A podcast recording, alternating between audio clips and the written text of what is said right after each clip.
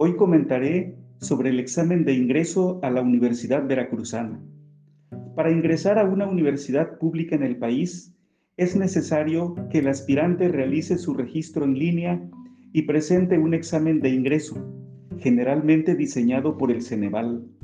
Con base en el puntaje alcanzado, el aspirante obtiene el derecho a inscribirse para estudiar la carrera profesional de su interés.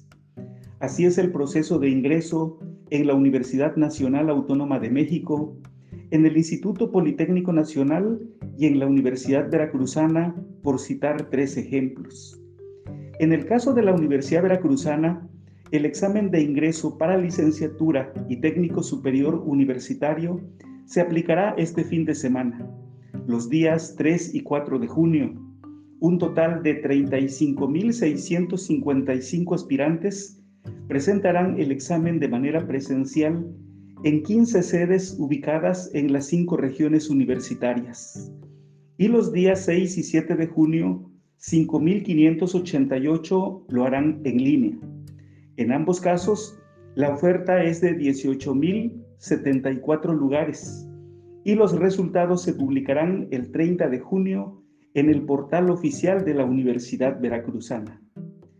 En esta región universitaria, 4.529 aspirantes presentarán de manera presencial su examen de ingreso en las sedes de Coatzacoalcos y Minatitlán, donde están listas un total de 82 aulas y una estructura operativa de 116 personas mientras que 566 aspirantes lo harán en línea desde casa los días 6 y 7 de junio.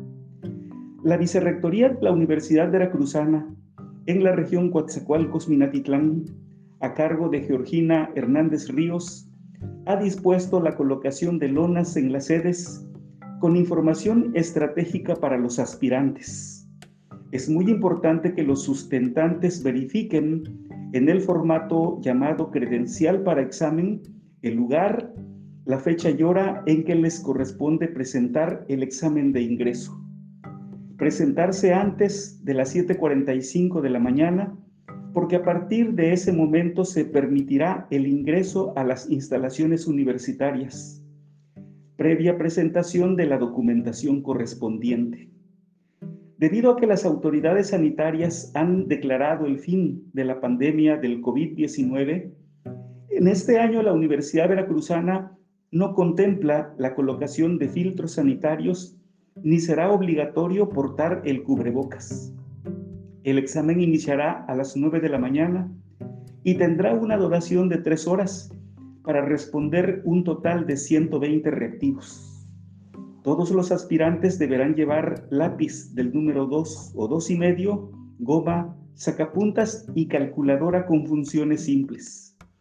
La Universidad Veracruzana está lista para aplicar el examen de ingreso.